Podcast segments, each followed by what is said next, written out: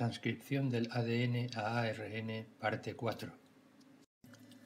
El transcrito primario, resultado de la transcripción en eucarióticos, contiene exones e intrones, es decir, regiones que codifican o no a la proteína, respectivamente. Al hibridar un RNA maduro con el DNA del que se transcribió, se observaron regiones de complementación pero también lazos correspondientes al DNA que no habían encontrado su complementario en el RNA.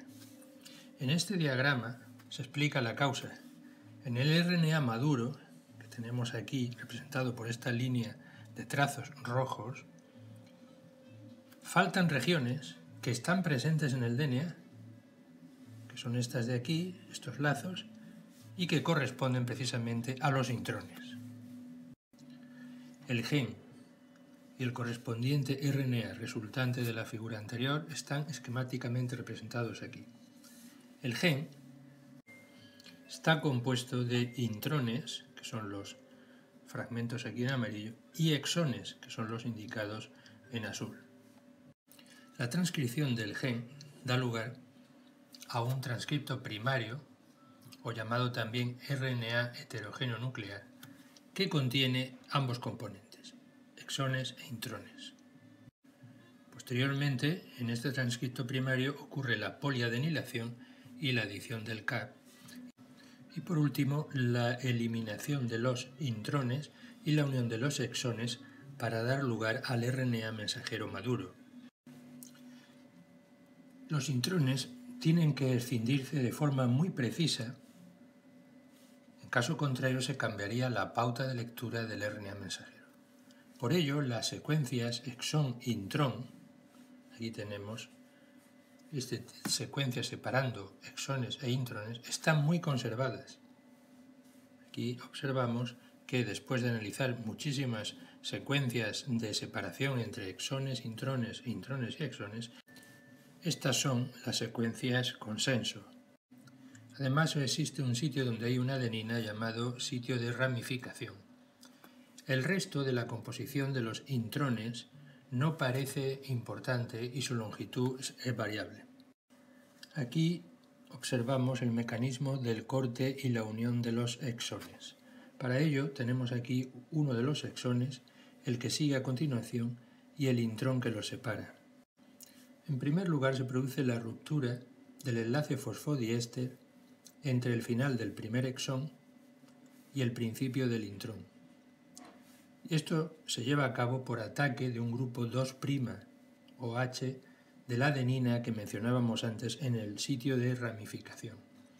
De esa manera se forma un enlace fosfodiéster 2' a 5', lo que constituye una transesterificación. Lo siguiente es el ataque del 3'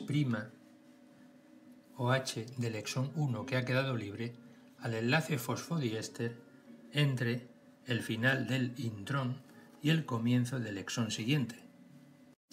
Esto constituye una segunda transesterificación, de manera que ahora se forma el enlace fosfodiéster entre el primer exón y el segundo y se elimina el intrón en forma de lazo.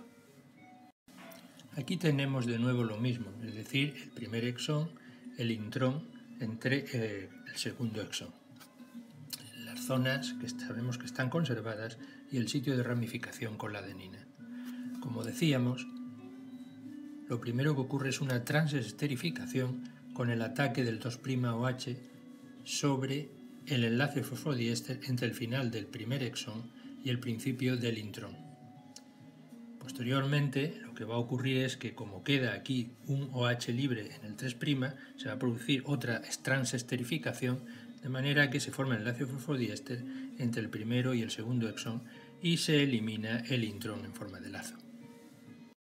Los espliceosomas se encargan del procesamiento del RNA, es decir, de unir los exones y eliminar los intrones. Estos están formados por distintas partículas ribonucleoproteicas o SNRP, denominadas U1, U2, U5, U4 y U6. Cada una de ellas consta de un pequeño RNA. Aquí podemos observar el número de nucleótidos, que es relativamente pequeño, y de proteínas específicas. Su papel es el que tenemos indicado aquí. Por ejemplo, U1 une la región del sitio de corte 5' y luego la región de corte del 3'. U2 se une al sitio de ramificación y forma parte del centro catalítico de corte. U5 se une a la región de corte 5', U4 enmascara la actividad catalítica de U6 y U6 cataliza el corte. Un punto clave a tener en cuenta es que los RNAs de los spliceosomas juegan un papel clave en la dirección del alineamiento de los centros de empalme y catálisis, basándose en su estructura secundaria y en la formación de híbridos al aparearse con el RNA mensajero que se va a procesar. Un ejemplo puede observarse aquí con el snRNA de la partícula U1, la estructura secundaria, podemos observarla aquí con varios lazos, y también observamos el apareamiento del extremo 5' del snRNA con la región entre el final de un exón y el comienzo del siguiente eh, intrón. Aquí observamos en más detalle el apareamiento de bases y el porqué de que la secuencia del comienzo del intrón se conserve y es para que pueda ser reconocida por el snRNA de la partícula U1 y de esa manera colocarla debidamente para su posterior reacción. Igual ocurre con el snRNA de la partícula U2. En este caso, sin embargo, la hibridación es con la región de eh, ramificación colocada en el intrón. Además de ello, también observamos que el snRNA de la partícula U6 establece interacciones también por puentes de hidrógeno, por apareamiento de bases, con el snRNA U2. De esta manera se consigue que todas las partículas queden eh, colocadas debidamente. La formación de la partícula procesadora, el espliceosoma, es secuencial. Primero se une la partícula U1 al extremo 5' exón intrón y la partícula U2 al sitio de ramificación. Posteriormente se unirán U4, U5 y U6 que vienen en forma de complejo, de forma que los exones que estaban separados ahora quedan cercanos en el espacio y el espliciosoma queda listo para que se produzca la reacción. Aquí tenemos un resumen del procesamiento del RNA mensajero. Como decíamos, lo primero que ocurre es la interacción de U1 y U2 con sus sitios. El complejo U4, U5 y U6 formado previamente se incorpora a continuación dando lugar al espliciosoma completo. El snRNA de U6 cambia su estructura y se une al sitio de corte y empalme en el extremo 5', desplazando a U1. Además, las interacciones entre U6 y U2 desplazan a U4. Se produce la primera transestrificación y U5 mantiene junto los dos exones de manera que se produce la segunda transesterificación para unirlos. Se obtiene por tanto el RNA maduro y el intrón en forma de lazo queda con U2, U5 y U6. La transcripción del RNA mensajero y su maduración están acopladas a través del dominio carboxilo terminal CTD de la RNA polimerasa 2. Este dominio C-terminal es fosforilado por el factor de transcripción TF2H lo que supone la señal para pasar de la fase de iniciación a la de elongación en la transcripción. El CTD fosforilado une los factores necesarios para la adición del casquete, el procesamiento del RNA y la poliadenilación. De forma que estas proteínas estarán eh, cerca para llevar a cabo su función. Es decir, adición del casquete aquí, procesamiento del RNA o poliadenilación cuando eh, esta región esté disponible. A veces puede ocurrir un procesamiento alternativo del RNA mensajero. Supongamos, por ejemplo, este pre-mRNA que contiene el exón 1, dos exones que pueden entrar de forma alternativa y el exón 3.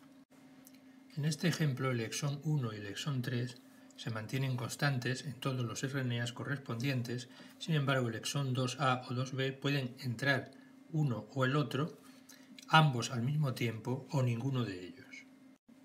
Esto daría lugar entonces a cuatro RNAs distintos a partir de un solo gen. Aquí podemos observar un caso real de procesamiento alternativo del RNA. A partir de este gen, que como vemos contiene diversos exones, se pueden producir procesamientos distintos y dar lugar, según el tejido de que se trate, a proteínas parecidas, pero con algunas diferencias. Otro ejemplo es el del premRNA de la calcitonina y el péptido relacionado con ella, el CGRP. En neuronas se genera CGRP, que actúa como vasodilatador utilizando los tres primeros exones y una señal de poliadenilación. En tiroides, sin embargo, se unen cuatro exones, estos tres de aquí y este, y un sitio de poliadenilación alternativo para dar lugar a calcitonina, una hormona peptídica que regula el metabolismo del calcio y el fósforo. Por tanto, el mensaje es que el procesamiento alternativo del RNA mensajero constituye un poderoso mecanismo para ampliar la información del genoma a través de la combinación de diferentes secuencias genómicas. Mutaciones en el DNA, incluso en intrones, pueden alterar el procesamiento del RNA resultante y dar lugar a enfermedades. Aquí, la mutación en un intrón de la cadena beta de la hemoglobina provocará talasemia. Dentro del RNA mensajero de la cadena beta de la hemoglobina, en un intrón, hay una señal de paro, pero que pasará desapercibida puesto que eh, este intrón que la contiene será eliminado. Sin embargo, la mutación en el intrón de una AG creará un nuevo sitio de procesamiento del intrón, de manera que ahora el RNA maduro contendrá esta señal de paro y producirá una cadena beta de hemoglobina acortada hasta aquí que será degradada. Por tanto, se perderá esta cadena y esta falta de hemoglobina producirá anemia. Existen una buena cantidad de enfermedades humanas producidas por errores durante el procesamiento alternativo de los RNA mensajeros. Aquí podemos observar algunas de ellas siendo relativamente comunes, por ejemplo como la fibrosis quística o la hemofilia A. Algunos precursores del RNA pueden autoprocesarse, lo que da idea de la capacidad catalítica de este ácido nucleico, como se verá más adelante al hablar de los ribosomas. Thomas Sheck observó que el precursor del RNA ribosómico de detraimena, un protozoo ciliado, se corta y empalma a sí mismo para escindir de forma precisa un intrón. Esta actividad catalítica solo requeriría como cofactor una unidad de guanosina o derivados fosforilados, por ejemplo GMP, GDP o GTP, que solo se incorporan transitoriamente al RNA. Desde entonces se han descubierto unos 1500 intrones parecidos tanto en procarióticos como en eucarióticos, aunque no en vertebrados. Se los denomina intrones del grupo 1. Aquí podemos observar cómo se produce un ataque de la guanosina sobre el extremo 3' del primer exón para posteriormente producirse la formación del enlace fosfodiéster entre los dos exones. Es decir, esta guanosina sería similar a la adenina del centro de ramificación durante el procesamiento de los exones e intrones normales. El intrón que se libera durante este proceso que tiene 414 nucleótidos, vuelve a sufrir otras dos reacciones de procesamiento para producir un RNA llamado L19 que también posee actividad catalítica. Para la reacción de autoprocesamiento se necesita que el RNA precursor esté estructuralmente íntegro, ya que es el propio intrón el que aporta una estructura tridimensional bien definida, como observamos aquí, con una cavidad para esa guanosina que es necesaria durante el autoprocesamiento.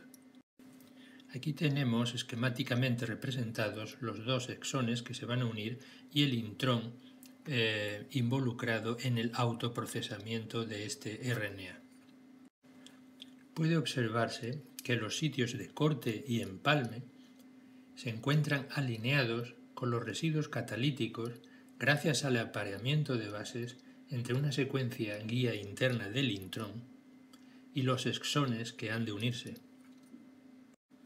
Una vez unida la guanosina en su sitio de unión, se produce la primera transestrificación, quedando libre el oxidrilo del extremo 3' del primer intrón que atacará para producir la segunda transesterificación y el consiguiente enlace fosfodiéster entre el primero y el segundo exón y liberando este intrón lineal que posteriormente eh, sufrirá otras dos transformaciones, como hemos indicado anteriormente. Aquí observamos un resumen de las diferentes vías de procesamiento del RNA. Además de las ya comentadas del grupo 1 y de la mediada por esplifeosomas, hay otra en la que la unidad atacante es una adenosina situada dentro del propio intrón, y que no necesita de partículas externas, mientras que se diferencia en que es una adenina la que comienza la primera reacción de transestrificación, como pasa con los espliceosomas con la adenina del sitio de ramificación. Estos eh, se denominan intrones del grupo 2. Todo esto hace suponer que la maduración de los precursores de RNA mensajero catalizada por los espliceosomas evolucionó a partir de la automaduración de los intrones de los grupos 1 y 2, aunque también podría haberse tratado de mecanismos convergentes. Aún no está claro esto.